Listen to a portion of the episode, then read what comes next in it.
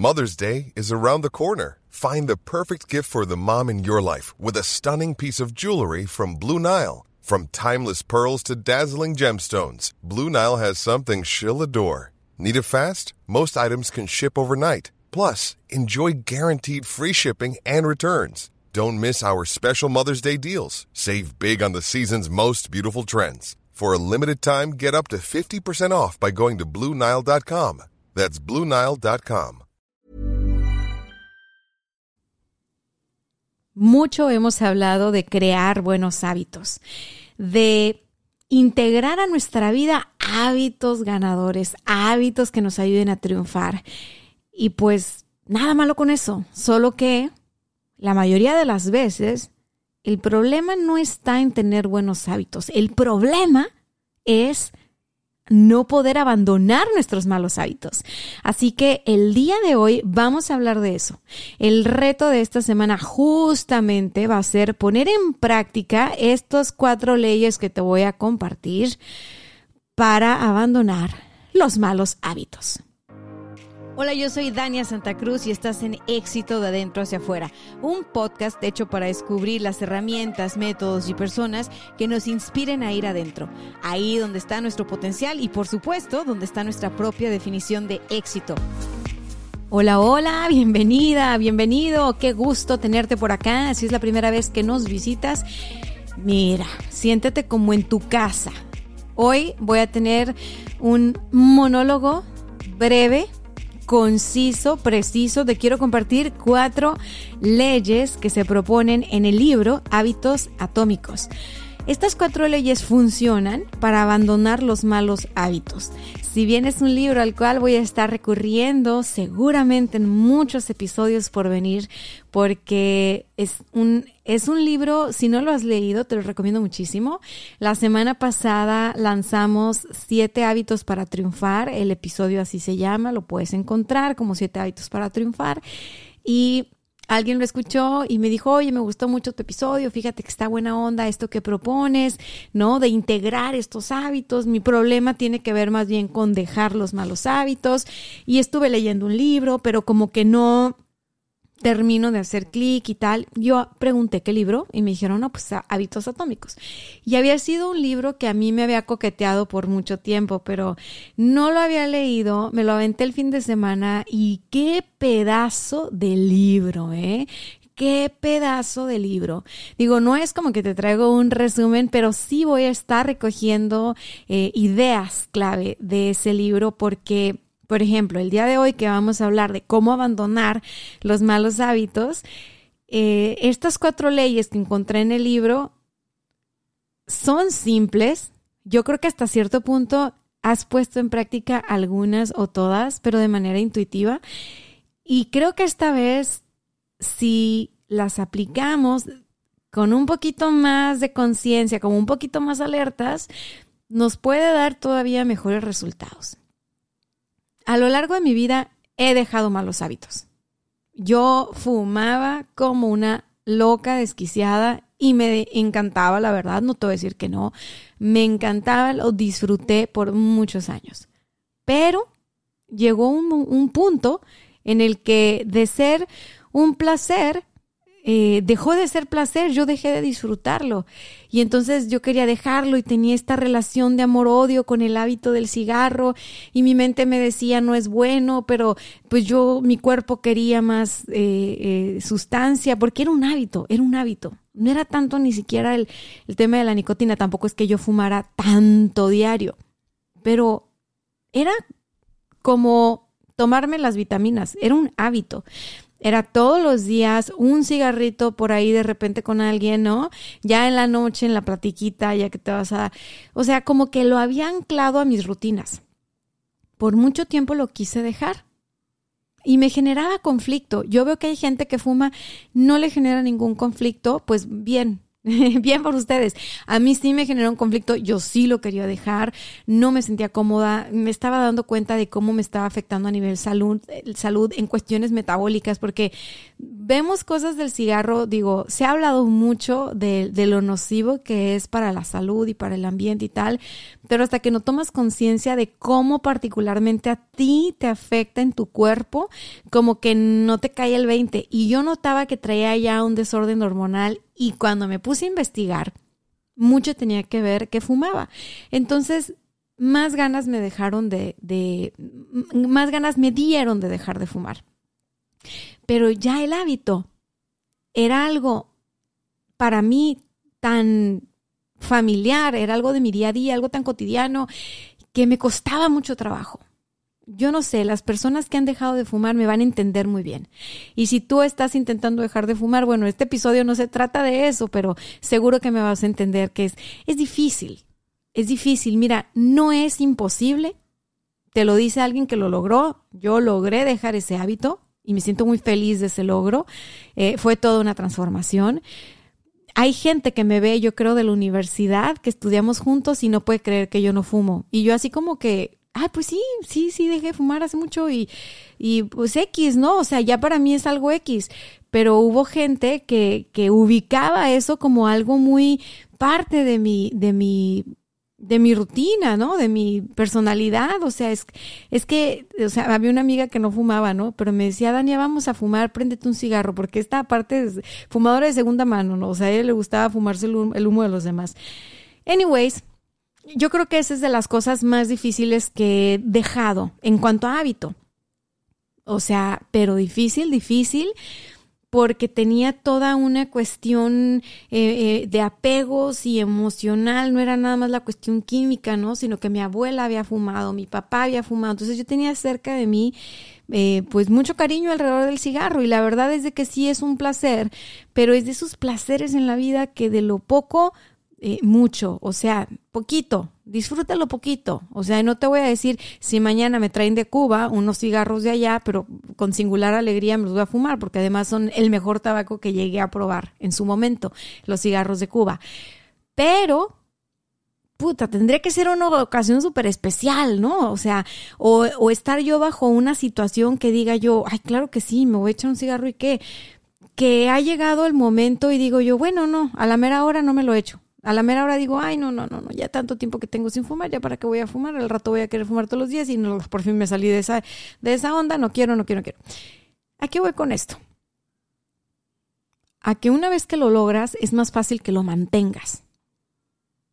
Pero el chiste es lograrlo, ¿no? El camino a, o sea, lograr ese, ese, ese, ese, ese abandono. Una vez que, o sea, abandonarlo es como el primer paso. Ya después no regresas, o sea, simplemente no regresas.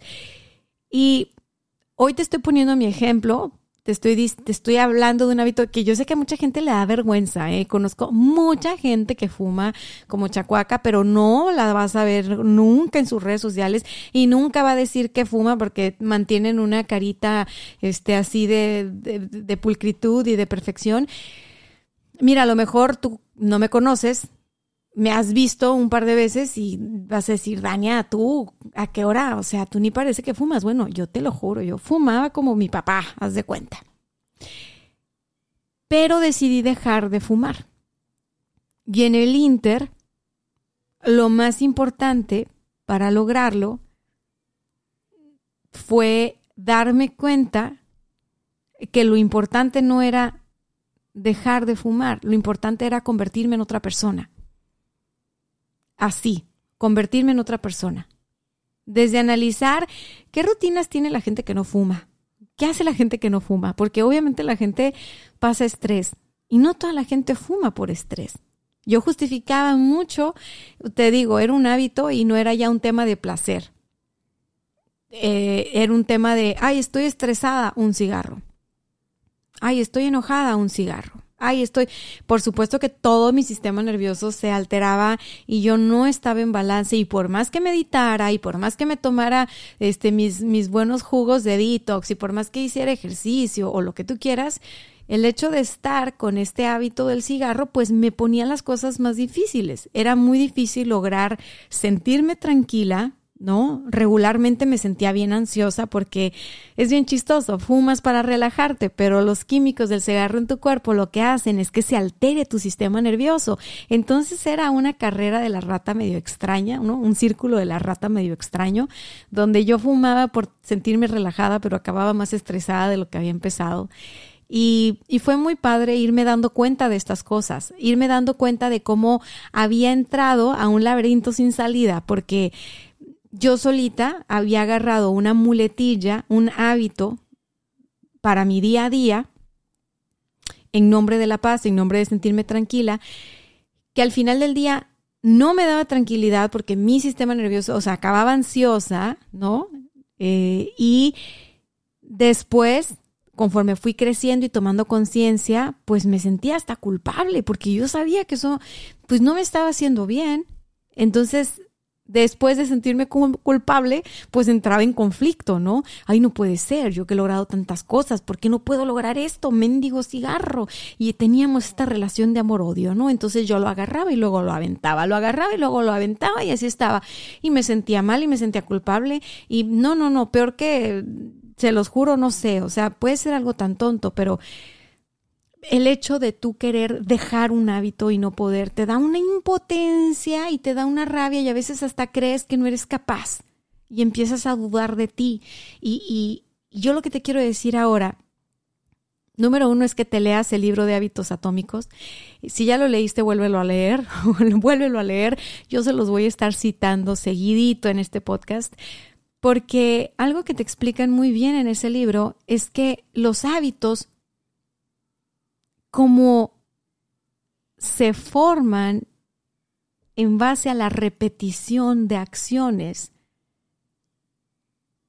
y a lo largo del tiempo, es decir, tú estás repitiendo, repitiendo, repitiendo, repitiendo las mismas acciones a lo largo de años, que entonces tú pasas a creer que eres tus acciones, que eres esos hábitos. Por ejemplo, no me vas a dejar mentir, pero las personas se dividen, por ejemplo, entre fumadores y no fumadores. Y recién vas dejando el vicio, dices exfumadores, ¿no? No, no, yo no soy fumador, soy exfumadora. Ya ahorita a mí me dices, oye, Dania, ¿tú fumas? Pues no, no fumo. Oye, ¿eres fumadora? No, no soy fumadora. O sea, ya no tengo que ponerme el título de, este, fui, no fui, estoy tal, porque me he dado cuenta que nada tiene que ver conmigo un hábito. Tú no eres eso que haces. Eso que haces puede cambiar. Eso que haces hoy, eso que tú consideras un mal hábito, eso que consideras que quieres quitar, lo puedes cambiar. Tal vez no sabes cómo todavía, pero es cuestión de tiempo. Y así como lograste crearlo, puedes removerlo. Lo primero es darte cuenta. Lo primero es darte cuenta. Entonces te llevo por esta historia, ¿no? Yo me di cuenta que quería dejarlo, yo me di cuenta que me daba conflicto, lo analicé hasta el cansancio y dije, a ver, es que no, yo fumo por esto y entonces en la sistémica y el transgeneracional y la bioneuromoción y la biodecodificación y que fue que la manga del muerto y de todas maneras seguía fumando estaba tan enganchada con la meta dejar de fumar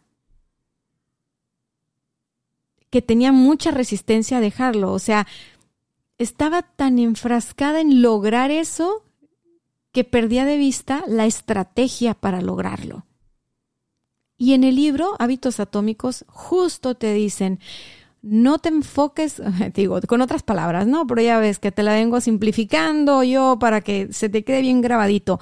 No te enfoques en la meta, enfócate en la estrategia para llegar a la meta. No te enfoques en el objetivo, no te claves con el objetivo. Enfócate en el solo por hoy. Enfócate en las acciones que vas a hacer hoy. Enfócate en el corto plazo. Si tú te encargas, por ejemplo, ya no, no, no sabes tú si vas a dejar de fumar, ¿no? A lo mejor nunca dejas de fumar, pero solo por hoy no prendas un cigarro. Solo por hoy, si te dan ganas de fumar porque estás sintiendo estrés, ya, mañana fumas, pero hoy vas a hacer 20 minutos de caminata, vas a hacer cardio para inhalar y exhalar, inhalar y exhalar y sentir este... Y después de que tienes endorfinas, por eso digo que son 20 minutos de cardio, ¿eh? Yo sé que con el cigarro es un trancazo instantáneo. la liberación de hormonas del placer son rapidísimas, por eso es tan adictivo. Pero lo puedes sustituir. Entonces, si tú te enfocas en el solo por hoy, mi objetivo es hacerlo diferente, manejar el estrés diferente, ojo, no dejar de fumar manejar el estrés diferente. Ah, qué diferente es el enfoque. En el libro nos proponen hacer un cambio de perspectiva, porque hay dos cosas que impiden que los cambios que queremos emprender se logren. Uno es que intentamos cambiar las cosas equivocadas y la otra es que intentamos cambiar de forma equivocada. Por ejemplo, a veces nos queremos obligar a cambiar queremos cambiar con todas nuestras fuerzas. Entonces ponemos mucha resistencia y hacemos más fuerte eso que queremos remover. Entonces aquí es flojitos y cooperando. ¿eh? La, la, la propuesta es más fluidos, menos estrés, menos estrés. Y hay que enfocarnos en cambiar las cosas correctas. En este caso, con el ejemplo del cigarro, en lugar de enfocarte en no prender un cigarro el día de hoy, cuando te sientas estresado o estresada, enfócate en manejar el estrés de una manera diferente. Ah, ok, eso sí lo puedo hacer. Voy a llevar mi atención a otro lugar. Entonces, ¿por qué te digo eso?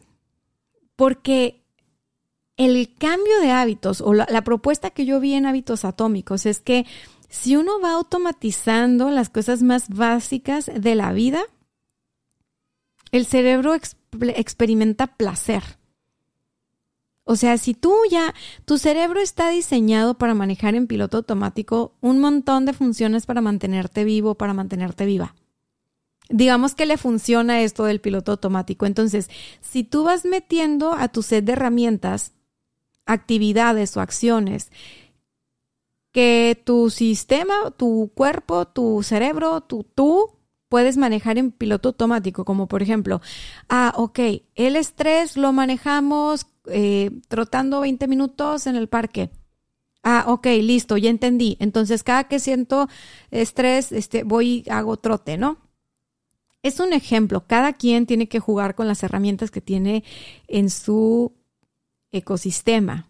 Yo estoy grabando enfrente de una ventana viendo al parque y por eso pensé en eso. Pero aquí cada uno de nosotros se va a poner creativo porque, fíjate, a la hora de cambiar hábitos o a la hora de abandonar un hábito negativo, que es, que es lo que a veces es un problema, ¿no? Porque dicen, Dani, yo no tengo problema con integrar hábitos buenos a mi vida, sé que eso es bueno para mí, lo más difícil es deshacerme de mis hábitos negativos porque tengo toda la vida siendo así. Tengo toda la vida haciendo esto. Entonces, eso que tú haces o que has hecho toda la vida, lo puedes dejar de hacer, lo puedes cambiar. Y eso que tú crees que eres porque así has sido y así te has conocido, también puede cambiar. Lo primero es que te des permiso de explorar la posibilidad de que quizá eso que conoces de ti hasta ahora no es lo definitivo y que eres una obra de arte en proceso. Por lo tanto, puedes abrirte a conocer nuevas facetas de ti en nuevos entornos, en nuevos contextos. Y entonces es cuando uno dice, caray, ¿cuánto tiempo ha pasado? Mira, mira cómo vivo ahora. Vivo muy diferente de cómo vivía hace 15 años. Jamás me hubiera imaginado que, por ejemplo, los que ya estamos 30 y cúboles, ¿no? Para nada es como cuando teníamos 20. Cuando teníamos 20 podíamos salir de fiesta, desvelarnos tres días seguidos, pari, pari, pari, y no nos pasaba nada. No teníamos resaca, no teníamos cruda, nada. Teníamos un chorro de energía. Ahora, si llevas a una belleza de nuestra generación al baile, ¿no? A las 11, 12 de la noche ya estamos en desvelo y si se nos ocurrió desvelarnos una, dos de la mañana, no importa que no hayas bebido alcohol y no te hayas alocado mucho, nada más te desvelaste. Al otro día, estás inútil, mano, no puedes hacer nada. Ay, es que ayer me metí a la una de la mañana. ¿Haciendo qué?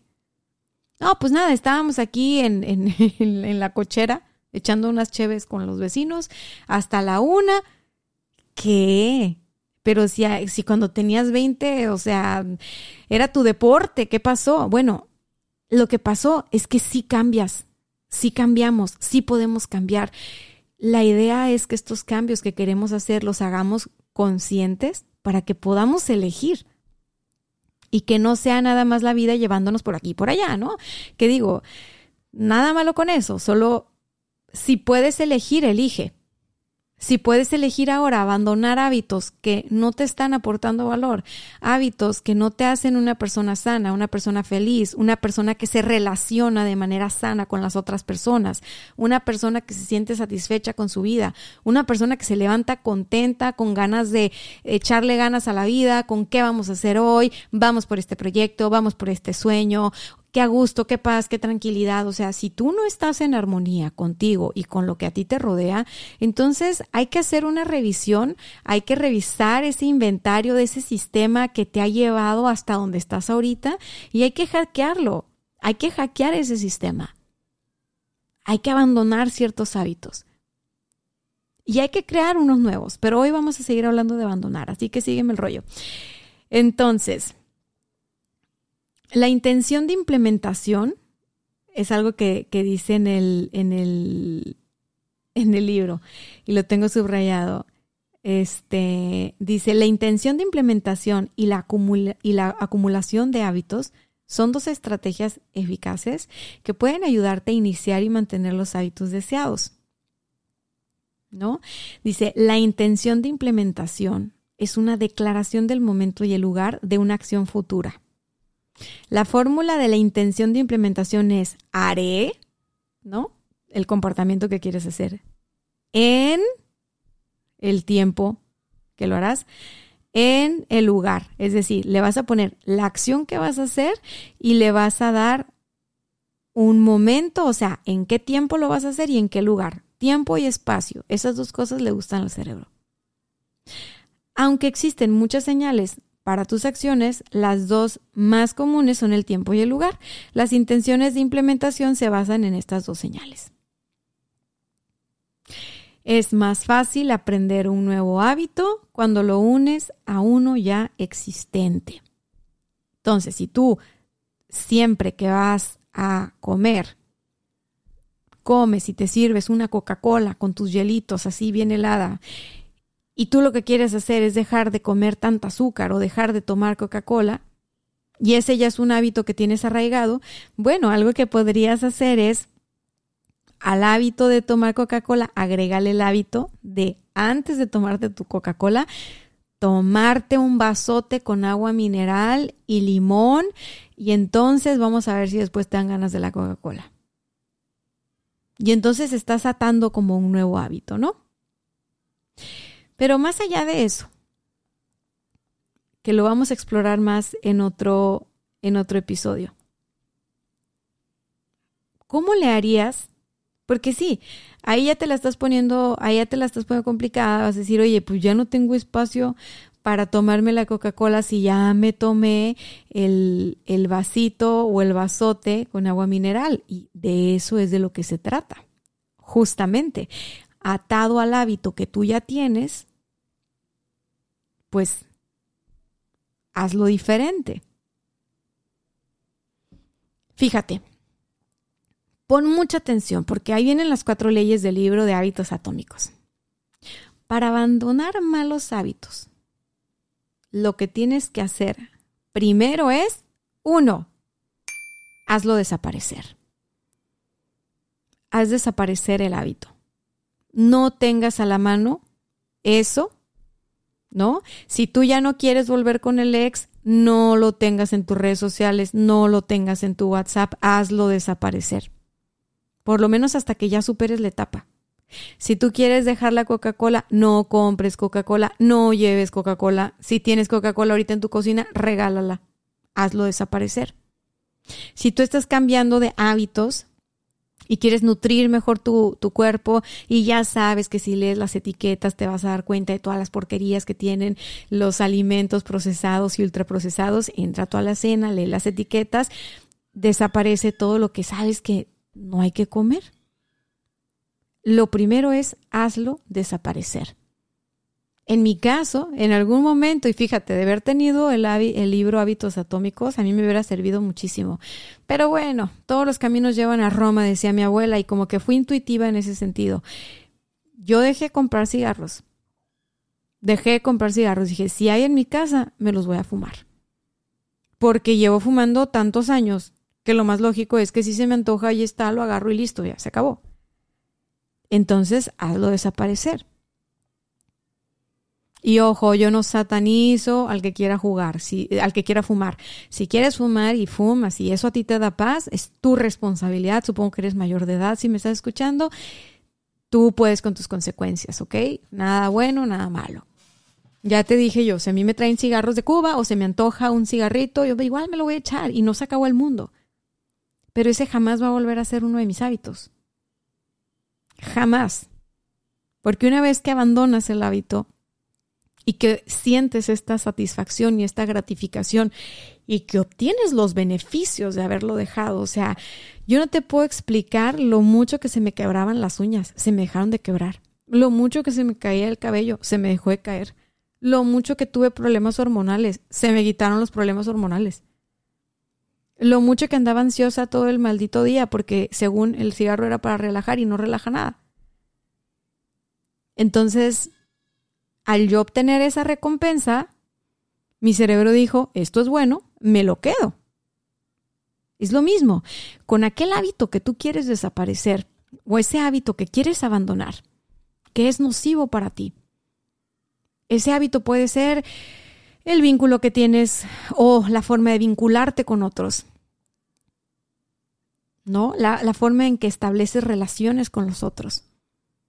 Eres una persona que da mucho en relaciones hasta quedarse vacía. Eres una persona que, este, o sea, no me voy a clavar en casos.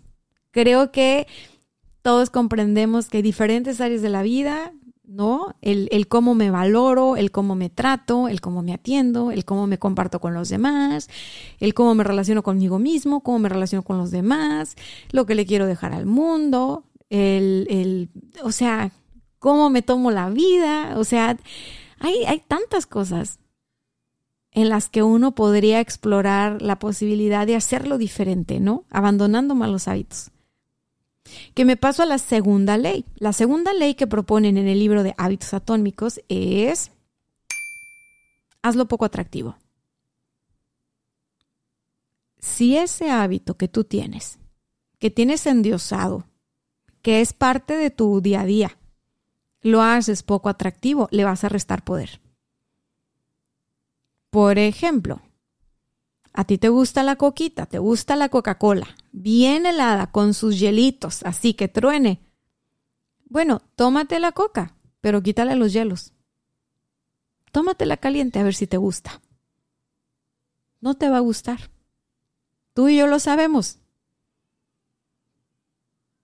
En su momento me acuerdo que hice el experimento.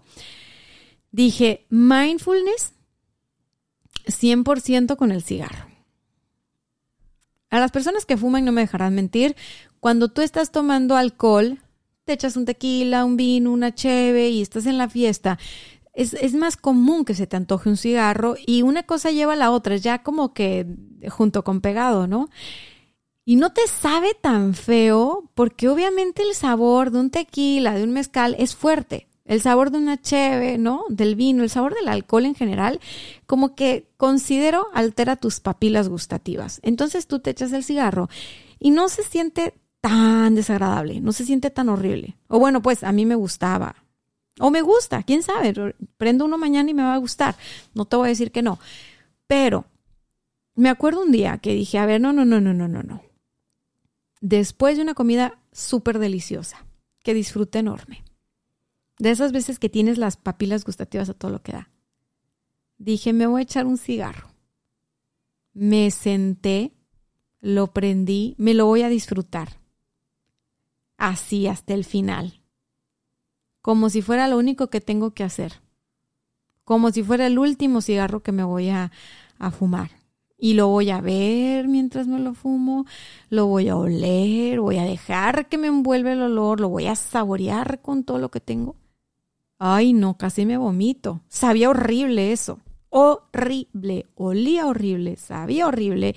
Y hasta empecé a toser, cosa que nunca me había pasado. O sea, le puse atención. No me lo disfracé. No me disfracé el sabor no usé chicles ni nada que me lo hiciera agradable, más bien lo hice poco atractivo y fue como, uy, ¿qué es esto? ¿Qué es esto? No sabe tan bueno. Y bueno, o sea, ¿cómo puedes hacer tú un hábito que quieres abandonar poco atractivo? Normalmente los hábitos que mantenemos nos ayudan a sentir cierta estabilidad, cierta paz, aunque sea un punto ciego, a sentir placer, ¿no? O sea, por algo lo hemos mantenido hasta ahora. Digamos que tiene su parte atractiva. Yo te reto esta semana a que ese hábito que quieres hacer que desaparezca, lo hagas poco atractivo para ti. Así, lo hagas poco atractivo para ti. De esa manera, va a ser menos deseable y le vas a quitar poder. El chiste es que tú recobres tu poder para elegir qué es lo que sí se queda contigo y qué es lo que no.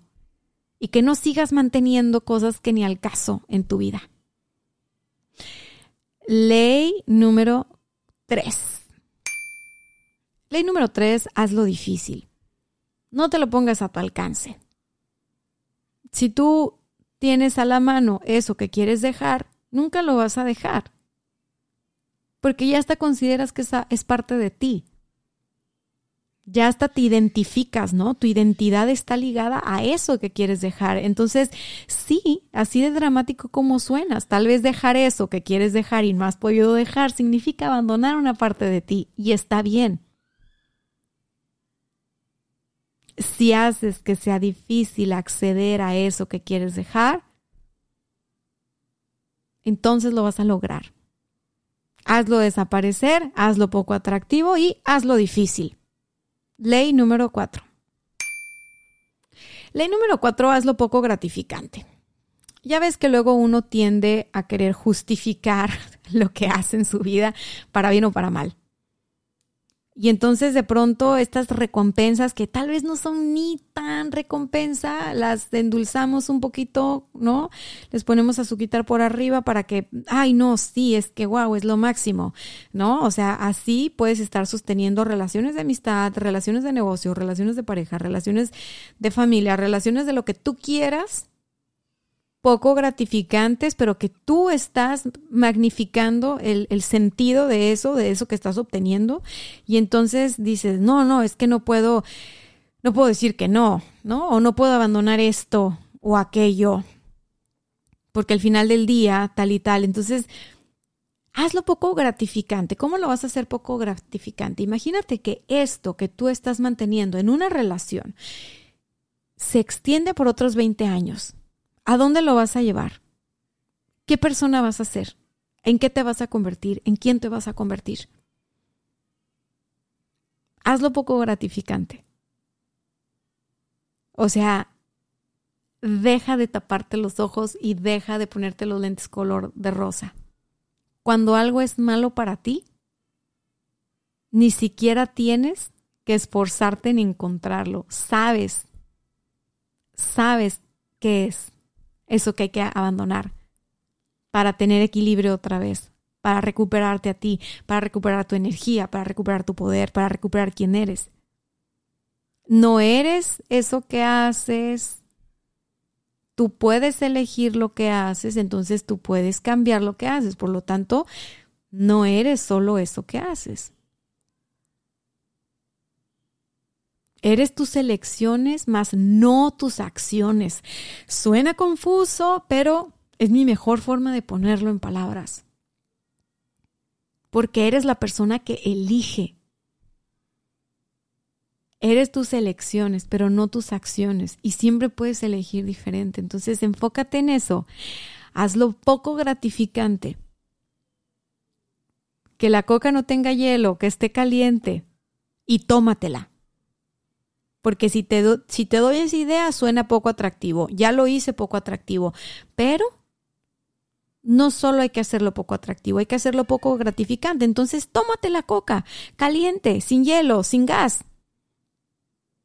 Ay, Dania, ¿para qué nací? ¿Para qué quiero una coca así? Tómatela así, que te sepa mala, para que ya no la quieras.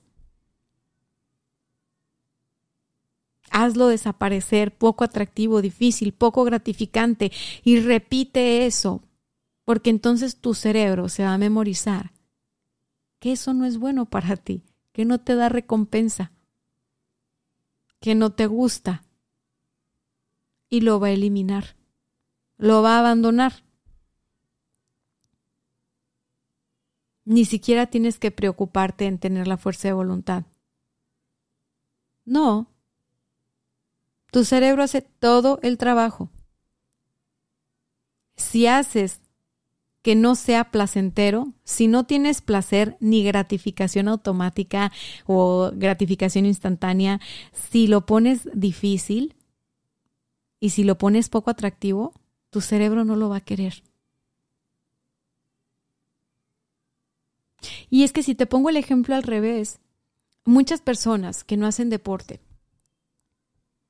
justo es porque lo hacen poco atractivo, se la ponen muy difícil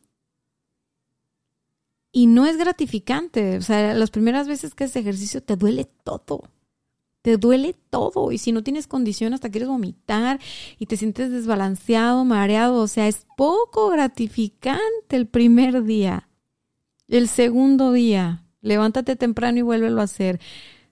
Pero sabes que una vez que haces ejercicio a los 20 minutos, que ya hubo liberación de endorfinas, te sientes súper bien y dices, wow, qué bueno que lo hice, qué bueno que me levanté, bla, bla, bla. Y eso es lo que hace que al otro día queramos ir otra vez. Si tú quisieras mantener el hábito del ejercicio en tu vida, yo te digo, ponte una pequeña recompensa, pero bueno, vamos a hablar de eso en otro episodio.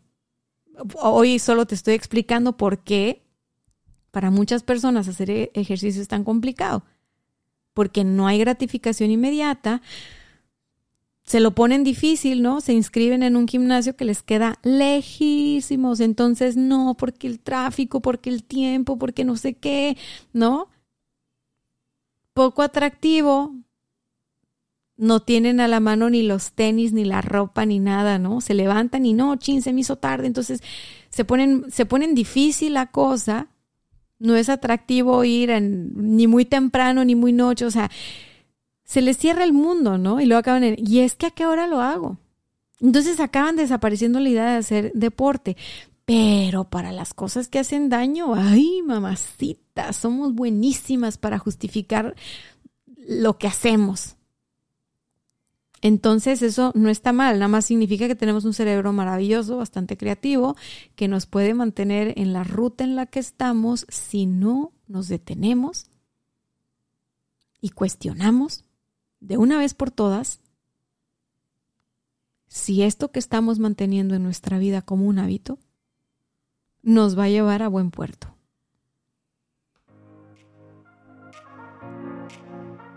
Bien, hasta aquí llegamos con el episodio de hoy. Si te vas a quedar con algo, quédate con estas cuatro leyes. Cuatro leyes para abandonar los malos hábitos del libro Hábitos Atómicos. Hazlo desaparecer, hazlo poco atractivo, hazlo difícil, hazlo poco gratificante. Yo estoy segura que tú puedes abandonar aquellos hábitos que te restan poder, que te restan valor, que no te suman, que te tienen estancada, estancado, que ya ni al caso contigo, que están ahí más por, por antigüedad que por otra cosa. Yo sé que puedes deshacerte de ellos, yo sé que puedes abandonarlos. Porque bueno, si yo pude, supongo que todo el mundo puede. Así que ánimo, ánimo. Nos vemos por ahí en la cuenta de Instagram, arroba éxito podcast. A mí me encuentras como arroba coach Dania Stacks. Si este episodio fue de valor para ti o le puede servir a alguien, mándaselo, etiquétalo en tus historias, avísame qué, te, qué tal te pareció, qué 20 te cayó y si quieres que sigamos hablando de los hábitos atómicos. Es un placer grabar para ti. Nos vemos la próxima semana. Bye bye.